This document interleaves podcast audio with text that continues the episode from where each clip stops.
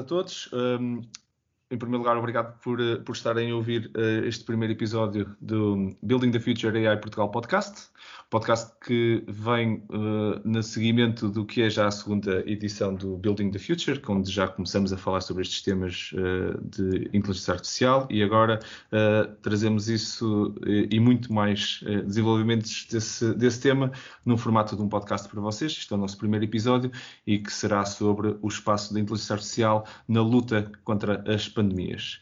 Uh, convosco uh, vai estar uma equipa nestes podcasts de duas em duas semanas, uma equipa uh, de pessoas exatamente dessa área, com diferentes perspectivas. Vou estar eu, Marco António Silva, da, da Microsoft Consulting Services, com, com o rol de Digital Advisor aqui em Portugal.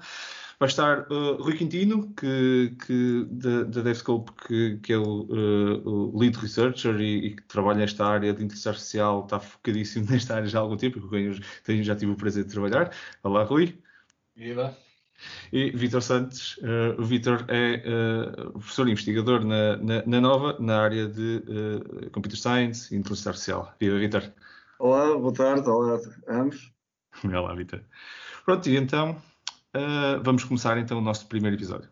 Ora, então, o, começando com o tema de hoje, o tema de hoje, então, como já disse, então, é o espaço da inteligência artificial na luta contra as pandemias. E isto aqui é um tema bastante uh, atual e o nosso, o nosso objetivo também de vos trazer neste podcast não só temas atuais do ponto de vista tecnológico, mas também do ponto de vista social. E acho que este é um tema uh, perfeitamente atual em todos os aspectos. Estamos todos a viver uh, um, um, um, estado diferente aqui em Portugal. espero que todos estejam que nos estão a ouvir estejam bem de saúde e se encontrem seguros ao fim de já de uma longa, uh, de um longo estado de isolamento. Uh, e e aproveitando esse isolamento, falamos então, se calhar, um pouco sobre como é que então estas tecnologias todas estão-nos a ajudar. Acho que não é só uh, temos um, uma ajuda enorme e não queremos descreditar nunca o trabalho da, da, componente médica, que isto realmente é um problema médico, mas estas pandemias já, já há algum tempo que uh, são alvo de muito estudo e, e agora ainda mais uh, com, com o estado mundial à volta de, de, de alerta à volta de, das pandemias, desta pandemia em particular. Acho que muitas coisas surgiram daqui. Por isso, acho que vamos tentar ter aqui uma conversa uh, interessante, os três, uh, sobre, sobre este tema. Uh, Rui, queres, queres dar o pontapé de saída e, e, e falar-nos então do, do, do, do, da tua opinião sobre, sobre este tema, um, um dos pontos que tu, que tu queiras trazer para a conversa? Sim, claro. Eu acho que podemos, podemos começar aqui por um, tema de, de, peso, é um tema que nós trabalhamos muito também na, na, na DevScope, é sempre polémico, um, que é o tema do Deep Learning principalmente aqui se calhar vou-me focar um bocadinho na visão por, por computador. Eh, eu acho que quem trabalha nesta área, e mesmo quem não trabalha, sabe que é das áreas que mais evoluiu nos últimos tempos. De certa forma, foi a área, acho eu, fez disparar a própria evolução e aplicações e o próprio conceito de Deep Learning, muito com o evento do, do Transfer Learning, que mais tarde foi aplicado também à área do, do, do texto, um, ehm, e outras. E, e o Covid sendo um evento que, que todos queríamos que, que, não tivesse acontecido, embora fosse altamente previsível, se calhar é um momento-chave, ou pode ser, para avaliar quão maduras, efetivamente, é que estão todas estas tecnologias que andamos a batalhar e a trabalhar e a amadurecer há tantos anos. Uhum. É? E efetivamente já têm saído uh, algumas notícias. Uh, eu fiz aqui um pequeno resumo, tentei ver mais ou menos o que é que é público, o que é que não é.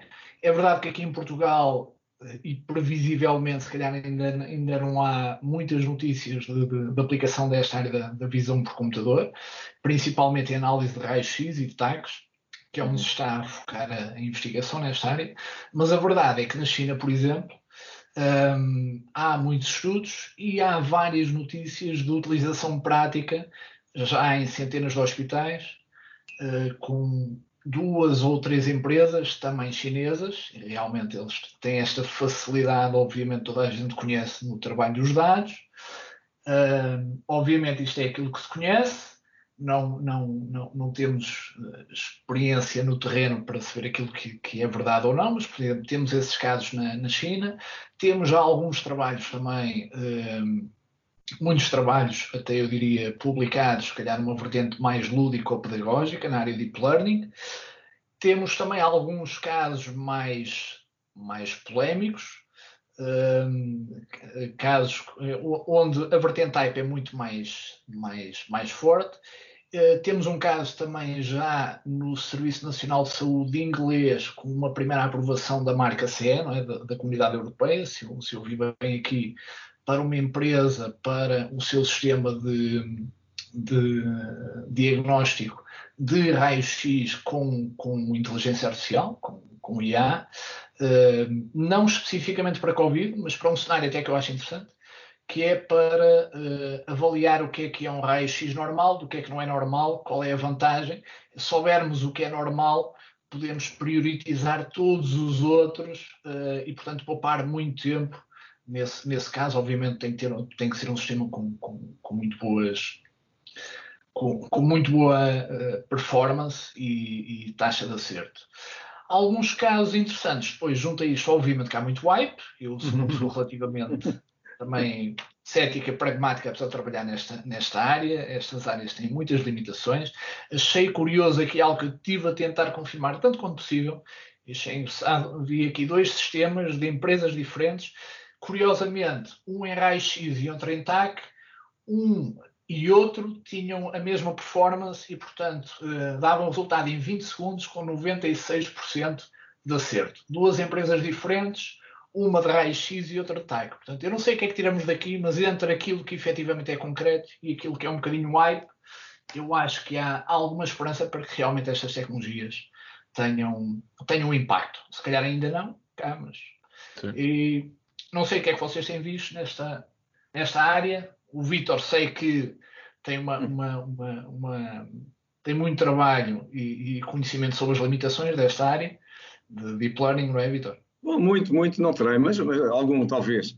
Mas eu uh, uh, uh, tendo a concordar que as redes de deep learning, portanto, no fundo redes neuronais com, com, uma grande, com um grande número de camadas e também grande capacidade computacional, que são extremamente adequadas para o reconhecimento de padrões.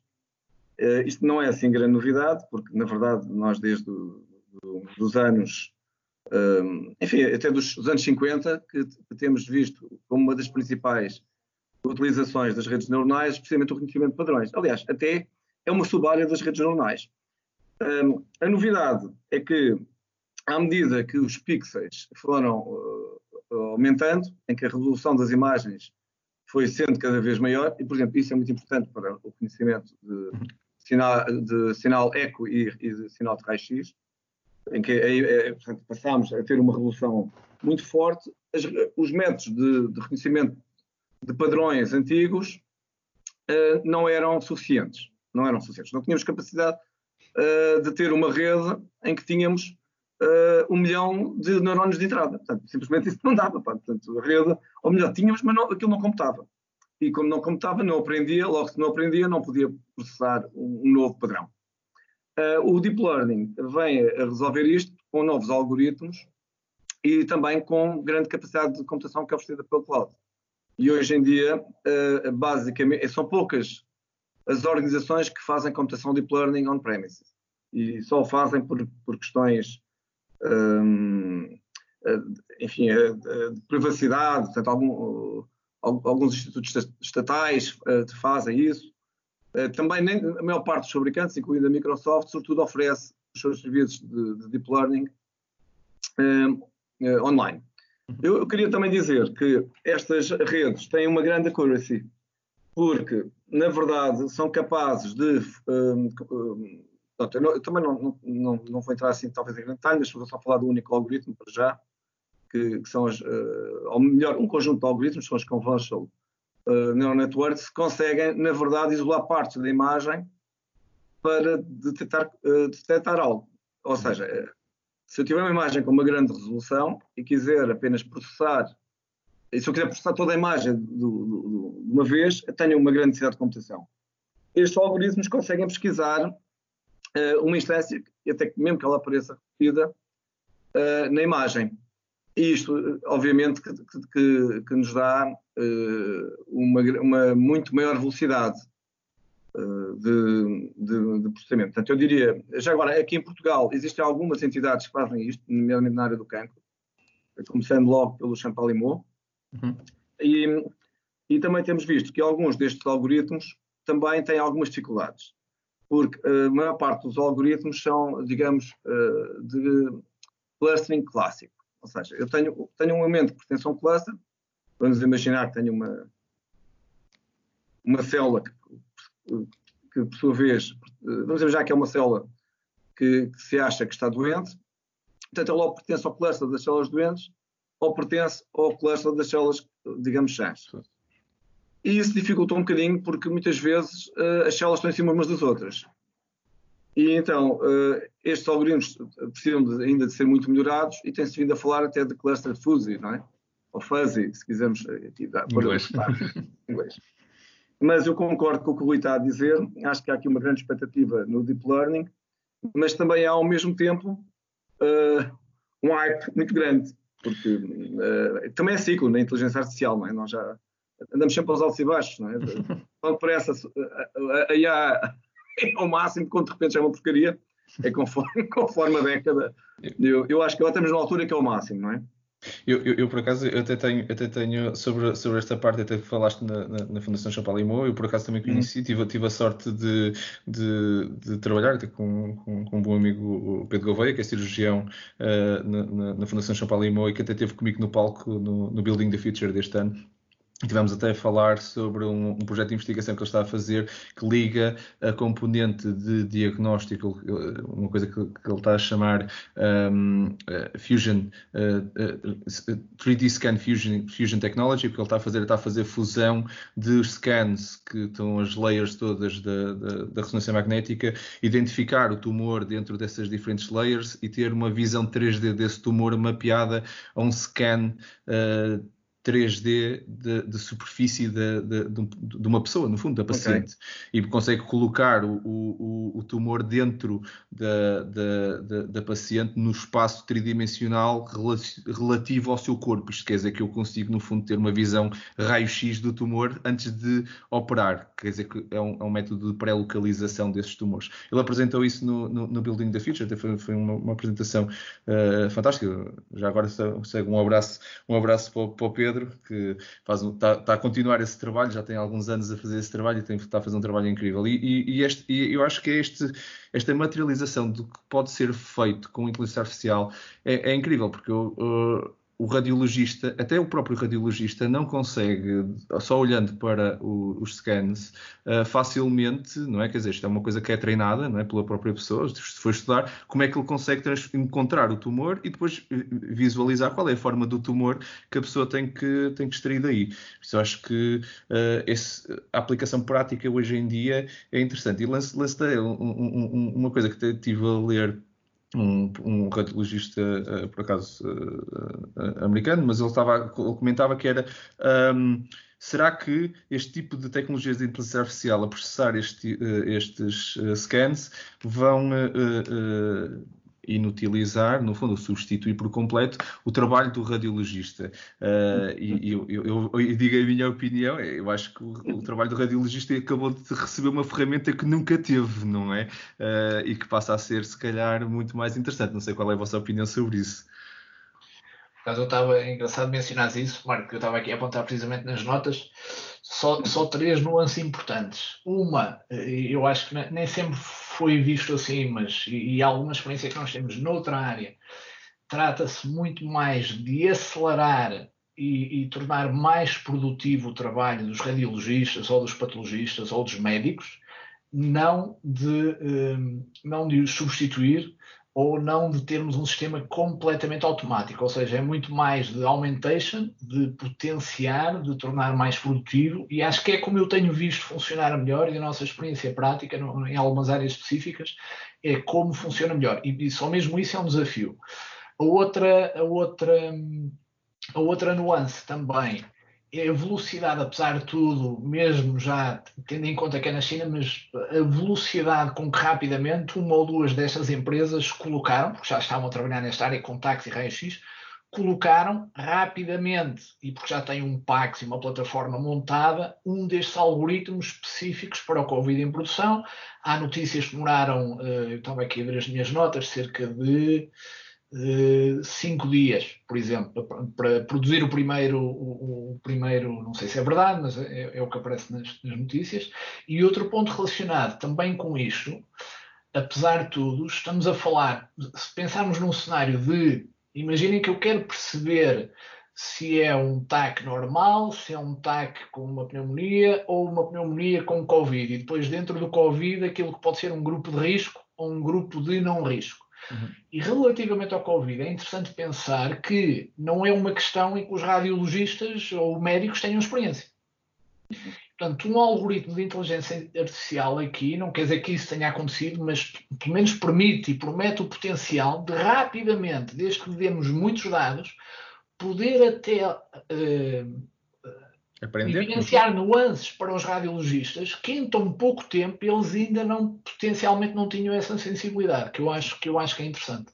Um, ou seja, não é um caso onde nós tínhamos um milhão ou cem mil imagens já catalogadas, onde há muita experiência médica para distinguir um raio-x, um taco, que é o Covid e não é Covid.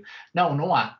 E, portanto, pode ter acelerado também esse, esse facto, é uma nuance importante isso até é um ponto, é um, ponto, é um excelente exemplo de uh, o, o, ser humano, nesse caso, nem sequer consegue rapidamente uh, aprender isso, porque tinha que processar muita informação. A máquina faz esse processamento e onde é que o ser humano vai, se calhar, fazer? É o especialista radiologista que consegue validar o output da máquina em vez de ter que chegar à conclusão. Acho que é um excelente exemplo de, de, é. de, da diferença da inteligência artificial versus eh, de, inteligência artificial vir roubar lugares de trabalho versus ser uma ferramenta que me ajuda a, a fazer é. o meu trabalho. Acho que como é que os dois podem funcionar em conjunto para melhorar a nossa Há também uma questão psicológica, não é? Porque uh, a verdade é que a área da saúde é uma área, como é que é dizer, trauma, uh, traumatizante para a IA. Apesar do, do, do Os erros. Os erros são, custo, são custosos. falando, pá, uh, é que sabem uma coisa, é realmente a IA é uma área muito curiosa e é um, tem uma história e portanto é difícil falar da IA atualmente sem falar do passado e sem estar a querer fazer arqueologia de inteligência artificial é, e também é, é, muito difícil falar da, da IA sem falar de muitas outras coisas que não têm nada a ver com, com tecnologia. É, por exemplo, filosofia é? ou psicologia. Mas um, é, no, nos anos 80 no, apareceram os, os, os, na altura, designados sistemas periciais. E o que é mais engraçado, portanto, tudo baseado, baseado em sistemas portanto, praticamente todos uh, construídos em, em conchas de Prolog, e uh, os primeiros sistemas eram dedicados à área da saúde. Aliás, até havia um muito famoso, que era o, o. E o que, é que acontece? O que acontece é que estes sistemas uh, periciais uh, tinham uma quantidade de erros, porque se baseavam numa série de regras de diagnóstico e acabaram por se tornar obsoletos, porque de facto, se, se calhar, uma série de sintomas dariam origem ao computador a perceber, mas imaginar que a pessoa tinha um problema, imaginar no fígado, e de repente o médico olhava para o doente e, e, e via que ele tinha uma borbulha na testa, imaginar, de repente, só de ter visto aquele fator da borbulha na testa, ia perceber que ele tinha era realmente um, um problema dermatológico. E então, uh, uh, os sistemas policiais tiveram, uh, e depois transformaram-se em sistemas policiais bayesianos, porque às tantas começou-se a dizer, bom, isto não é determinístico, isto tem, tem uma certa probabilidade, levaram, também de alguma forma contribuíram para uma certa falência da IA, enquanto incapaz, incapaz de, de, de substituir o médico. E eu acho, eh, e concordando com os dois, que isto são sistemas complementares, até porque mesmo os sistemas de, de deep learning têm uma, geram uma certa quantidade, uma grande quantidade de falsos positivos e de falsos negativos. Uhum. E isso só pode ser destrinçado uh, por um especialista. E neste caso, um especialista uh, humano. E depois há aqui um outro fator que tem a ver com, com as, as limitações. Uma das principais limitações dos sistemas de deep learning, que é o que muitas vezes uh, diz, diz que é o esquecimento catastrófico. Está-me a gostar de dizer a palavra. Uh, catastrófico. Catastrófico, sim. ok, pronto, em inglês é mais facilmente. Um, que é o facto de uma, de uma rede de deep learning só, só aprende uma coisa cada vez. E, e, nós sabemos que as aproximações não, não, nesta área da saúde não, não, não são não é só a imagem de raio-x. Portanto, isto tem, tem provavelmente ser ligado com o historial clínico e provavelmente tem que ser ligado com a sequência do DNA. Portanto, com, portanto, tem que ser ligado com uma quantidade de outras coisas. E podemos todos dizer, bom, então não há problema. O que nós temos é uma série de, de sistemas de deep learning, um para cada coisa, uma vez que já sabemos que se mudamos o contexto, ele se vai esquecer do contexto anterior, não é? E esta é, esta é uma aproximação. Mas eu diria que, uh, neste momento, esta, esta, também é uma dificuldade da IA, não só dos sistemas de deep learning, que é uh, o facto de nós não conseguimos ter inteligência generalista. Não há, não há semelhante coisa. Temos, temos é, sistemas muito inteligentes, especialistas, não é? Exato. E, portanto, eu acho que não podemos, não há volta a dar. Temos mesmo que ter o... Uh, Tem-se falado muito, não é? Que a IA vai substituir o homem, não é? Então, mas ainda não temos, né? a IA tem muito que desenvolver nesta, nesta linha de integradores, não é? Sem dúvida. É sem dúvida um. um, não, é... um... não, ia só dizer uma coisa, só por curiosidade. Esta, uh, no, em 2008 a Microsoft lançou um projeto chamado Hipercâmbio, já, já agora, que foi uh, português, um projeto português.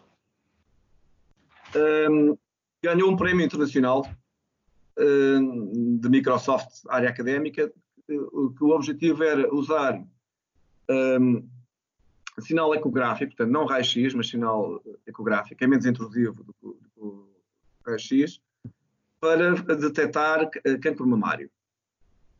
E, ao mesmo tempo, comparava com uma base de dados de DNA para, para, para associar, um, para, para associar o, o a probabilidade de, de realmente, uma microassociação mamária pode, pode ser o início ou não de um cancro na mama, não é? Mas ligava uh, ao, ao, DNA para, para, a probabilidade. E o. Uh, pá, isto era só para dizer que já nessa altura, só que como não havia cloud, ou a cloud existia, enfim, sobre outros nomes, uh, o projeto foi montado no, no, na altura num produto chamado Computer Plus Server, que era a área de da HPC da, da Microsoft. É? Uhum. Precisamente já por causa da, da, dificuldade. E era sinal ecográfico, notem, que é um sinal com muito menos resolução, na altura pelo menos, do que é o sinal de raio-x. Eu, eu, eu, eu, até posso vos dizer, e, e, e também na linha de, de, deste diagnóstico, eu tive a sorte de. Uh, é, isto, é, isto, é claramente a pessoa já pensando nestas coisas antes de estar fechada em casa. Eu tive a sorte de estar nos Estados Unidos, ter voado para, para, para, para a Build Conference que, que aconteceu o ano passado. Uh, uh, mais ou menos por esta altura, um bocadinho no, foi é no início de de maio uh, do ano passado, uh, onde estava uh, um estudante que eu nunca mais vou esquecer, tinha, tinha 18 anos, tinha um projeto para diagnóstico de diabetes usando computer vision. O que ele estava a fazer era com uma câmara de um telemóvel e com uma pequena lupa que ele colava em cima da câmara, tirava uma fotografia ao, à íris da, da pessoa e com base na, na, na, no, no, algoritmo de, de, de, machine learning, neste caso de um, um uma Convolutional Neural Network, ele tinha uma Deep Neural Network treinada com um montão de pessoas que ele, pronto, lá conseguiu um professor e, um, e uma parceria com, com o hospital que tiraram fotografias a, a, pacientes que efetivamente tinham insulina alta e conseguiu dar, o, evitar a picada no dedo e estava a usar computer vision uhum. exatamente para fazer isso. Isto, isto um, um, miúdo de 18 anos ganhou o prémio de, de, de que nós tínhamos, uh, a Microsoft tem esse prémio a nível mundial, é o Uh, o antigo Imagine Cup, uh, que é é, os estudantes podem submeter, uh, submeter projetos no fundo. este é quase um hackathon de, de, de mas, de cada um deles a fazer o seu, o seu, o seu próprio projeto. Foi finalista nos Estados Unidos e, e subiu ao palco de, de, da maior conferência para developers da, da, Microsoft para mostrar exatamente isso. Isso eu acho que isso para mim mostra-me que isto não só é uma realidade, como já é passível de ser uh, usado com, com bastante facilidade. A computação existe, o que o Vitor estava a dizer e bem, quer dizer, muitos dos blockers que eu me lembro quando eu estava a estudar e, e tinha 18 anos e queria fazer coisas não tinha, hoje em dia acho que, que desaparecem, por isso acho que é, é um, é um grande, é uma grande mais-valia. Eu, eu, se calhar também vos trazia um, um, segundo, um segundo tópico que também me fascinou ver o, o desenvolvimento uh, atualmente na, na, com, com, esta pandemia, que foi o tópico de, de o número de chamadas e de quantidade de informação que nós estamos a, a, a precisar de tirar de, de, destes organismos médicos, como, como, como, nos Estados Unidos o Center for Disease Control, cá em Portugal um, o Serviço Nacional de Saúde, ficam um bocado sobrelotados com, com, com uma pandemia uh, desta magnitude, com as pessoas todas em, todas em casa e, e, e, não entender de vez em quando que cuidados é que têm que ter e pronto, precisam dessa informação e ligam para as pessoas. Uh, eu, eu, vi alguns artigos e e, até depois podemos partilhar nos comentários alguns, alguns destes links, mas uh, a realidade é que começou-se a utilizar inteligência artificial, neste caso, uh, uh, processamento de linguagem natural, uh, para rapidamente fazer deploy do, pronto, destes bots, mais ou menos inteligentes, na, associados a, este, a, esta pandemia para fazer assessments e fazer quase, vou dizer, a primeira linha não é, de triagem e de, de esclarecimento das pessoas. Uh, associados a estes sites e aos hospitais e, e há grandes hospitais americanos que, que, que efetivamente uh, fizeram isto, dos maiores, dos maiores hospitais, das maiores cadeias de hospitais de, uh, da América tinham isso, o, o, Providence tinha, tem, tem, mais de 50 hospitais hospitais para a América e tinham exatamente, foi dos primeiros a fazer deploy deste, deste tipo de, de, tecnologia para isso. O que é que vocês acham da utilização de, de inteligência artificial neste, neste contexto e que tipo de ajuda é que isto realmente consegue uh, fazer de forma prática, no fundo. pois, é, eu agora começo eu, uh, vou, vou dar aqui o contraditório porque eu vou dizer uma coisa, se calhar não é, não é politicamente correto, mas eu por acaso vejo grandes dificuldades eh, nisto. Se vejo grande oportunidade do, do, do, dos bots em, em áreas de reclamações, gestão de reclamações, de... vejo com grande dificuldade nesta área da, da saúde. E vou explicar porquê.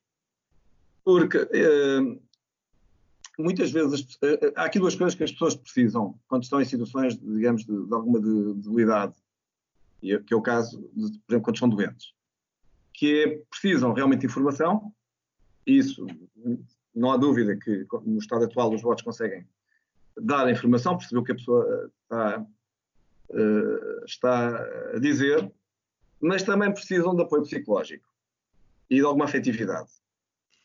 E uh, eu aí tenho grandes dúvidas. Que o, bot seja. tenho grandes dúvidas, porque a pessoa que está doente e que está numa situação de angústia, mesmo, mesmo que não esteja doente, apenas pense que está doente, ela quer ser atendida por alguém que, que tenha empatia com, com ela. E, portanto, isto é para, para lançar aqui, eu, eu não estou aqui a dizer que a inteligência artificial não irá chegar aí. Uh, há uma área da inteligência artificial uh, muito interessante e até temos bons investigadores cá em Portugal, que é a área da, da computação afetiva.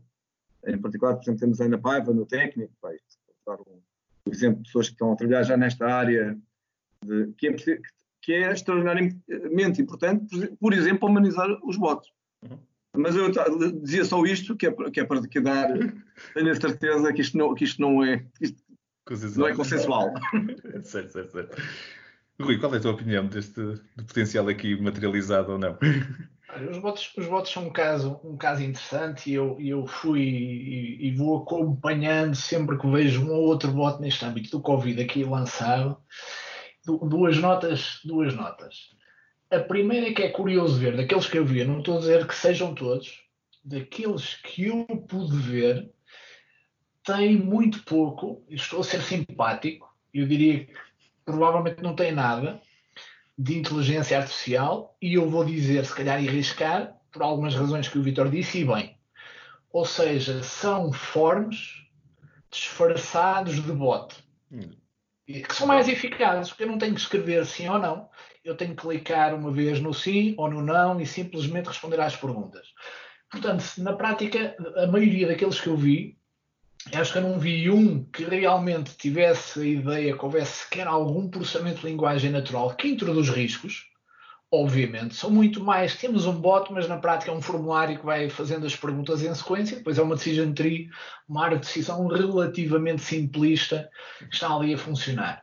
Dito isto, eu acho que é interessante termos, termos chegado a este ponto nos bots e de perceber que pode haver aqui alguma. Não se trata, se calhar, de inteligência artificial. Eu, também tenho alguma tendência para reduzir às vezes o, o componente da inteligência artificial e, e, pensar mais em tecnologia no geral. Eu depois não quero saber se é, se é internet, se é comunicações, se são transportes ou se é, se, é, se é, inteligência artificial.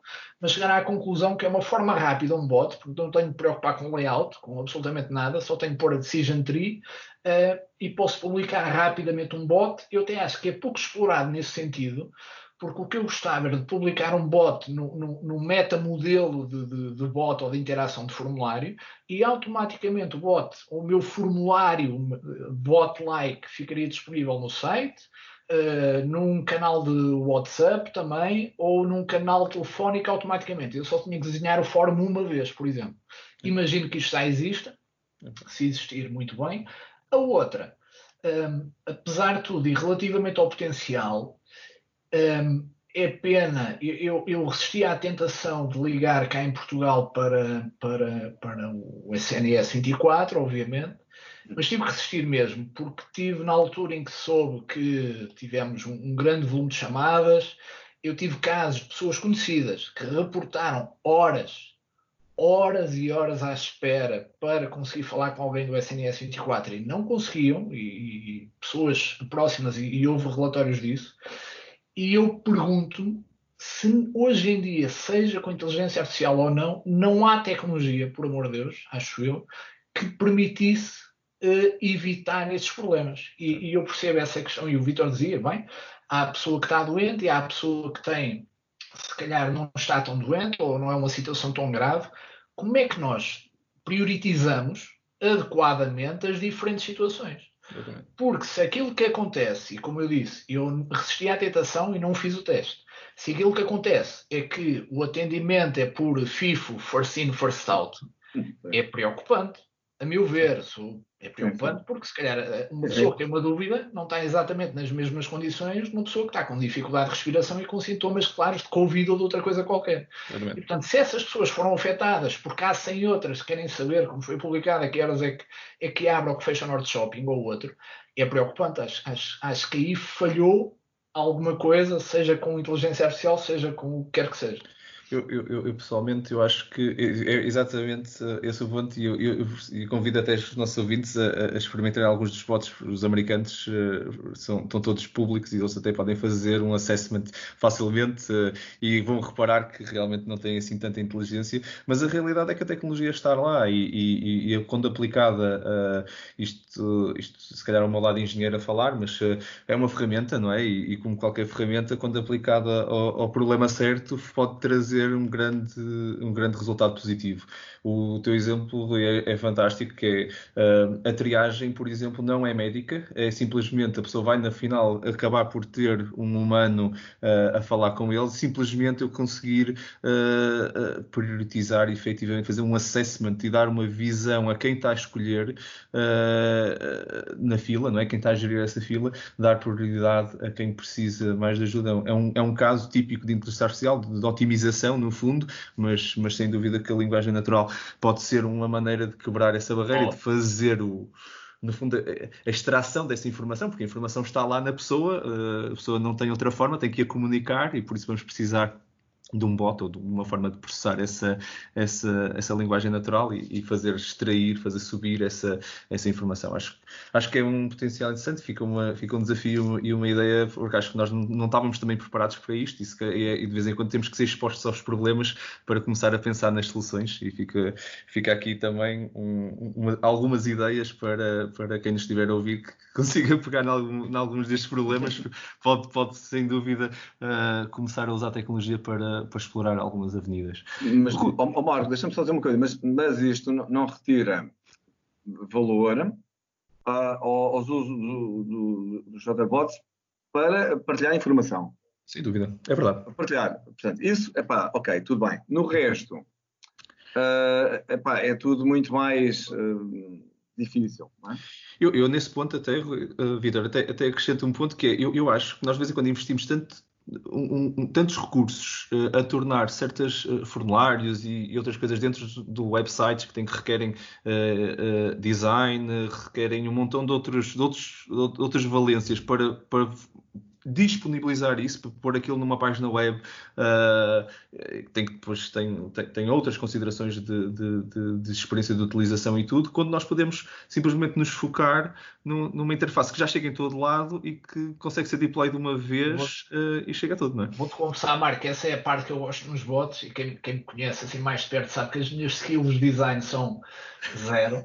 Uh, e portanto, nos, nos bots da mesa é um bot, ok? Portanto. Ficam sempre bonitos. Exato, ficam, ficam sempre bonitos. Pois é. Rui, queres, queres, pegar, queres pegar então no, noutro, noutro ponto, a seguir a este de, de uh, dos bots e da, da linguagem natural?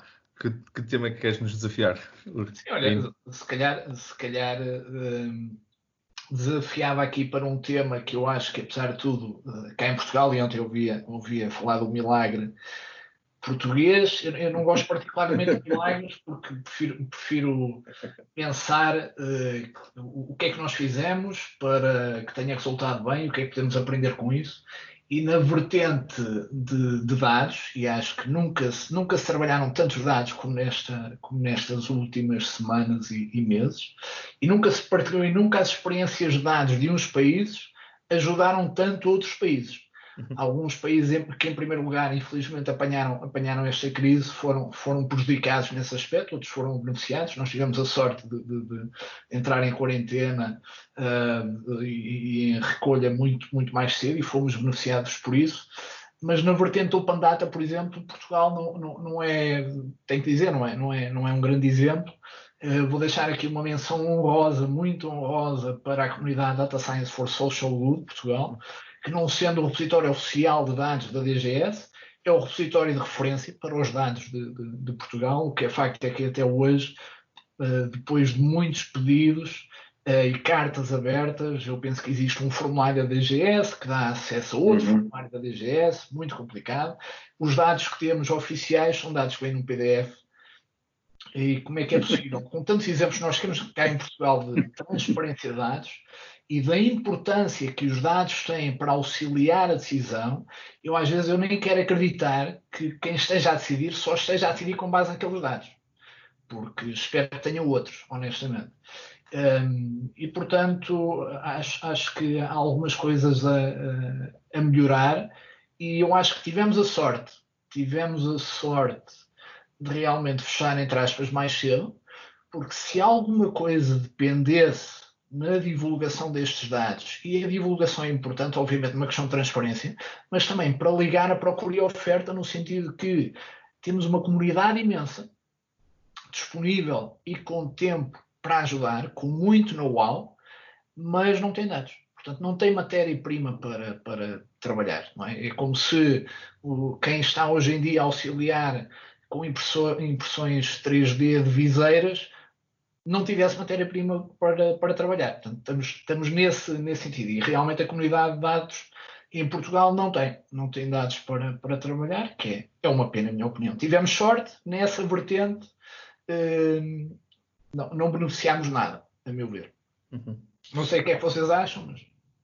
Epá, eu, eu acho que eu sou totalmente a favor de, de, das iniciativas da Open Data. Eh, portanto, acho que nenhuma entidade, nem mesmo o governo, nem, nem nenhuma universidade tem capacidade para sozinha processar todos os dados. Portanto, o que faz sentido é partilhar estes dados para que terceiros possam criar valor, seja esse valor conhecimento, seja até negócio. Se for negócio, é porque criaram, conseguiram criar em cima dos dados algo que é útil realmente para as pessoas. Portanto, isso é sempre positivo. Dito isto, há aqui alguns cuidados a ter com os dados. Uh, o primeiro, que também tem sido falado, e se calhar uh, vocês já ouviram, e os nossos ouvintes também devem ter ouvido falar, da, tal ideia da privacidade dos dados. E as pessoas às vezes perguntam, mas como é que é? Então, se os dados são anonimizados, então como é que podem ser, como é que, porque, como é que podem ser, uh, não ser, não ser temos um problema de privacidade. E isso tem a ver com a questão da dimensão das amostras. Por exemplo, no caso do Covid, se eu tiver um, um dado que tem uma granularidade que diz que na aldeia tal há um, há um infectado, provavelmente é fácil perceber quem é. E, portanto, tipicamente, o que acontece com estes, nestes dados é que eles têm, antes de serem transformados em open data, por questões legais, de privacidade de dados, têm que ser, de alguma forma, como é que é dizer, trabalhados neste sentido. Um, e isso uh, explica, enfim, pelo menos é uma atenuante para, para a demora, alguma, algum pudor em pôr todos os tipos de dados. Uhum. Por causa, precisamente, desta ideia de, de, poder ligar o dado, que para o cientista de dados não interessa que é o fulano, não interessa nada, é, não interessa, pá, é, é relevante. Nem uh, mas, mas, do ponto de vista legal e do, do, do Estado de Direito, pode ser um problema.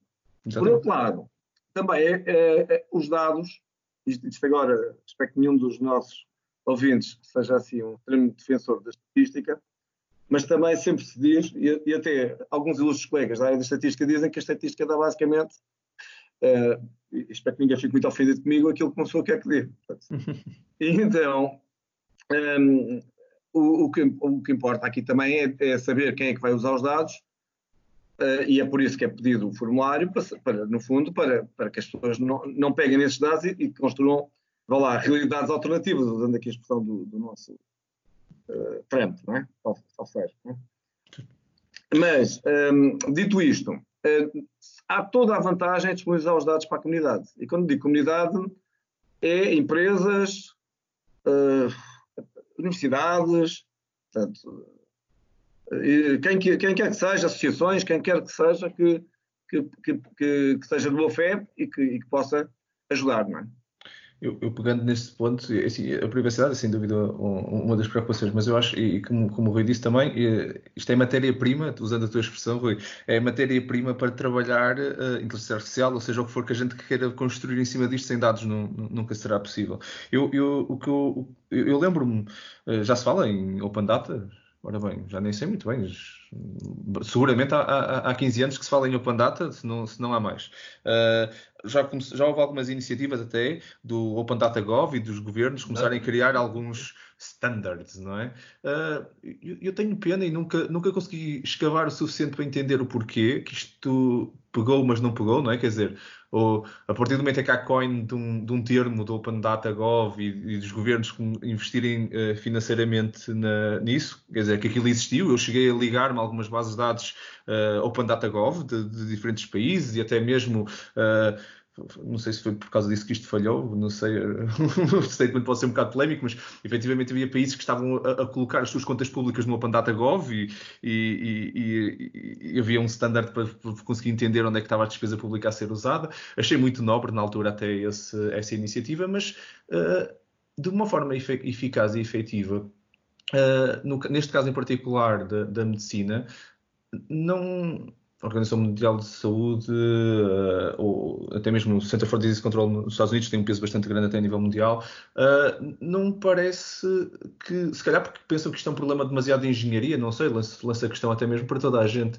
Uh, será, será, que as pessoas pensam que a definição deste standard de entrada no, no, no, no, mundo open data é, de, é vista como sendo um problema para engenheiros e a comunidade médica, pegando aqui no tema da, da, da pandemia, está a deixar esse problema para outros, mas na realidade são eles que têm a matéria-prima para a definição e são eles que estão nos conselhos e, e que estão efetivamente nas comissões executivas que fa poderiam fazer o desbloqueio disto, ou então será que simplesmente não foi uma coisa que estava no radar até agora e pronto, este foi não foi seguramente não a primeira, mas foi a primeira grande nesta magnitude necessidade de partilhar informação com esta uh, velocidade, porque uh, a realidade é que isto aqui, daqui, estes dados vão ser muito interessantes para estudar daqui a, daqui a três meses, daqui a um ano, e onde estar lá, mas daqui a três meses, daqui a um ano, não salvam tantas vidas e não, e não apoiam tantas decisões que podiam ter sido feitas agora. Por isso, é uma questão de velocidade. Velocidade só se consegue quando é standardizado e, e o standard tem que ser definido antes, ou de uma forma sustentada, para não, uh, para não comprometer questões como privacidade, uh, acesso uh, e até mesmo que tipo de algoritmos e tipo de custos é que poderíamos ter se, para utilizar essa informação, porque o PDF é um standard, não é? Mas não parece ser um standard útil para, ah, para usar. O caso da DGS é um bocadinho ainda mais grave. Eu vou acompanhando até as peripécias de, de, de, e as dificuldades da comunidade da Data Science for Social Good, porque o PDF tem mudado. Então não é um standard. Não é. é um standard fluido, vamos dizer assim. ok. Mas pronto, eu, eu, a minha opinião sobre isso é mesmo, é mesmo que uh, estes, estes standards são, são tão essenciais como, como o research que depois uh, é, é, é, apoiado neles. Uh, são um fuel para, para médicos e são um fuel também para, para engenheiros, data scientists, que depois queiram, queiram evoluir nessa, nessa vertente. Um, Vitor, queres, queres também nos desafiar então com mais um, com mais um tema? Sim, uh... eu, eu iria falar aqui de, de, uma, outra, de uma outra coisa que, que, que é a robótica. Uh, desde, desde também do início que a robótica e a inteligência artificial têm sempre andado uh, quase como associadas, não é? Portanto, quando tem a ver com aquela questão do, dos contos do Asimov, não é? Portanto, do, do humanoide e, e, a verdade é que uh, ali, durante os tempos, sempre achámos que aquilo era da ficção científica, mas a verdade é que há uns anos para cá, de repente começámos todos a perceber que isto dos robôs é algo sério, não é? E eu penso que em relação aqui ao, ao, ao, a estas doenças infecciosas, poderá haver algum interesse em se recorrer a robôs, a robôs inteligentes, não é? Uh, por exemplo, para uh, fazer a entrega de medicamentos aos doentes, limpeza de instalações e, por exemplo, não é? entrega de, de, comida, esterilização de material médico e, e, portanto, tudo isto de repente, esta pandemia veio, voltou a trazer para para cima da mesa esta, esta oportunidade de utilizar uh, robôs no contexto hospitalar, uh, precisamente uh, portanto, reduzindo, mitigando, pelo menos, o risco de infecção por, por parte do, do, do pessoal que trabalha no hospital. E, e, pronto, lançava aqui este tema, também para, também para se pronunciarem. Eu, eu, eu, eu, eu confesso que uh, sempre fui fascinado pelo tema da robótica, acho que ele teve, tem, vários, uh, tem várias vertentes onde já se começou a ver eh, de forma prática, desde uh, uh, Search and Rescue, os drones ultimamente têm sido se calhar o, o maior vetor que nós vemos mais usado até, até com alguma autonomia aí, mas eu, as entregas de, em retalho até já se disse, uma das trends da Gartner deste ano é que vamos ver muito mais autonomous things a voar e drones e tudo para fazer esse tipo de, de cenários, principalmente com, com, com o nascimento do, do, do, 5G de uma forma mais globalizada. Mas eu, eu, acima de tudo, nesta questão de, de, das pandemias, eu vejo muito o, o estender do braço humano, no fundo, de, de conseguir chegar a mais sítios de uma forma rápida. Eu só acho é que. Uh, se calhar não estamos a investir tanto na robótica, não, os cenários práticos existem, não estamos a se calhar a fazer tanto investimento nesta área para hoje e ser fácil de usar. Eu acho que agora estamos a ver que se calhar se tivéssemos começado um bocado mais, mais cedo a, a, desenvolver eh, essa área, eu lembro-me que estava na, na faculdade e, e, já nessa altura se falava em, em, colocar robôs a jogar futebol com, com humanos. Uh, julgo eu que na altura era para, era para agora. 2050. Era, 2050. Era 2050. 2050. É o objetivo, mas, mas, isso é uma história. Já agora deixa-me só fazer aqui um parênteses. Ok, ok, ok. É que no início, pá, o, de, de, de, pronto, IA formalmente começou em 1956, com a proposta da, da, da Daltman, na primeira conferência de Daltman, houve duas, né? Sim. Que, que foi proposta por John McCarthy. E já naquela altura a, a, ideia é que até ao final do milénio, portanto até 2000 a IA iria resolver tudo. Portanto, era um assunto fechado. Daí aqueles filmes todos para premonitórios que, que epá, como que, 2000 era aquele ano em que a IA já ia, ia ser um problema que peanuts, não é? Uhum. Bom, o pessoal chegou ali ao final dos anos 90 começaram a perceber que afinal não era bem assim. Então a comunidade uh, de IA disse: Bom, então o que é, que é o objetivo final sensato? E o objetivo foi dizer: Bom, se calhar o ideal era até 2050 conseguirmos ter uma equipa de futebol robô a jogar contra humanos e ganhar. E por isso, isto é só para explicar. Uhum. Não sabia que tinha sido nessa conferência, mas lembro-me perfeitamente do, do objetivo. Eu acho, eu acho que não, não, foi o objetivo não foi nessa conferência. Ah. O, o objetivo foi feito mais tarde, né? Portanto, aqui nos anos 90. Esta okay. conferência, a primeira que eu estava a dizer foi em, em eh, portanto, 56, mas, mas não foi nessa altura. Nessa altura havia um grande otimista. Mas como estávamos a falar no início da nossa conversa, isto, isto, isto a IA tem este, este condão, portanto, parece que estamos na fase otimista como na pessimista, conforme, conforme os tempos. Portanto, mas, pronto, mas sem dúvida que, que eu vejo, eu vejo uh, isso a, a, acontecer em várias vertentes e sem dúvida que nos hospitais uh, e até mesmo na assistência em casa, uh, porque acho que também depois temos aqui esse, esse problema que é trazer os, os, cuidadores de saúde para a casa das pessoas, principalmente no cenário em que nós estamos agora bastante isolados, o, a, a, robótica com mais humanoide ou menos humanoide, não, não, não é, acho que não é aí que está o robô, mas a automação dos processos de saúde e de cuidar, e de cuidar das pessoas e de geração de alertas, uh, já até tra transcende, na minha opinião, o que é que é a telemedicina e vai para lá disso e a trazer mesmo uh, isso para casa das pessoas é sem dúvida uma vertente que espero eu uh, que seja mais investida agora e que se torne uma realidade num futuro mais próximo do que se calhar o que estava nos planos. Não sei, Rui, qual é a tua opinião também sobre, sobre esta parte?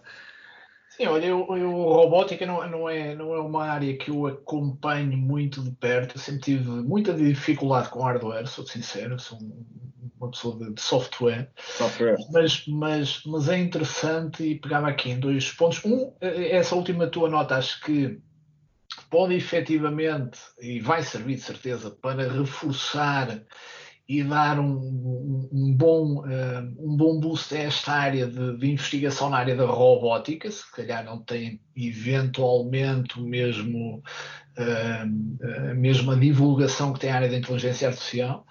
Um, a, a, outra é que eu tenho alguma tendência, mais uma vez, se calhar, para, para separar a questão do, do, robô e do externalizar do robô inteligente, ou seja, não precisamos necessariamente, para o caso do Covid, eu acho espetacular realmente, porque o, o facto de ter um robô, mas não precisa ser necessariamente um robô autónomo e inteligente, pode ser simplesmente, há aquele conceito do, do digital twin, é? pode ser um robô que funciona como o meu physical twin, é? e portanto, eu é que o comando, é um drone, na prática, e eu não tenho que estar lá. E, portanto, para alguns casos, eu posso nem precisar de inteligência artificial, só preciso de um agente controlado remotamente. Outros casos, onde nós precisamos de autonomia e de automação, aí sim, então temos que ligar a robótica à inteligência artificial. Uh, a meu ver, não tem que ser necessariamente robôs inteligentes, uh, sendo que inteligente, a inteligência artificial hoje em dia, honestamente, não, não, não, não, não tem muito é? vamos, vamos, vamos dizer assim. Um, se calhar e bem, porque para já uh, cabe-nos a, a, nós uh, dirigir. E portanto era, eram essas duas, duas notas. Acho que é bom para a robótica. Vê-se agora claramente, olha, mas atenção que os robôs agora têm uma grande vantagem, não é? Porque os robôs não apanham vírus, nós podemos controlar remotamente os robôs, podemos embeber módulos de inteligência artificial para maior autonomia, portanto tem um novo apelo completamente diferente. Sem dúvida, sem dúvida. É assim, uh, eu, acho, eu acho que já, já uh, tem muito mais conversa nós conseguimos ter, mas vamos, vamos se calhar ficar por aqui por este primeiro episódio e guardar, muito para, para, para o próximo episódio. Uh, quero só primeiro agradecer a todos os ouvintes, todos que nos estão a, a ouvir neste primeiro, neste primeiro episódio, nesta primeira conversa que estivemos. Espero que tenha sido do vosso interesse e não se esqueçam que pode, subscrevam, continuem a ouvir-nos, nós vamos continuar aqui a produzir produzir estes conteúdos para vocês e, acima de tudo, deem-nos feedback se, se quiserem. Uh, podem nos mandar um e-mail, podem comentar nas, nos meios que existem com comentários ou então podem enviar-nos e-mail para podcast.buildingthefuture.pt. Tenham todo gosto, teremos todo o gosto de, de, de ler esse e-mail, se, uh, ouvir esse feedback, ideias de coisas que vocês queiram uh, que a gente aborde, por exemplo, ou até mesmo dúvidas sobre o que nós falamos depois fazemos questão de, de, voltar esses e-mails todos, aqui a equipa voltar a, a eles eh, no próximo episódio ou nos próximos episódios e tentará responder, não é, malta? Claro. Pronto, e agora? Muito, Muito obrigado a vocês uh, por esta conversa interessantíssima. É que eu digo, a gente ficava aqui o resto, o resto dos dias a, a conversar, oh, mas foi, foi muito interessante e muito obrigado. Uh, voltamos então uh, para o próximo episódio dentro de próximo, mais ou menos 15 dias. Um, muito obrigado então a todos e até o próximo episódio. Obrigado. Até a próxima. Obrigado, obrigado. Até a próxima.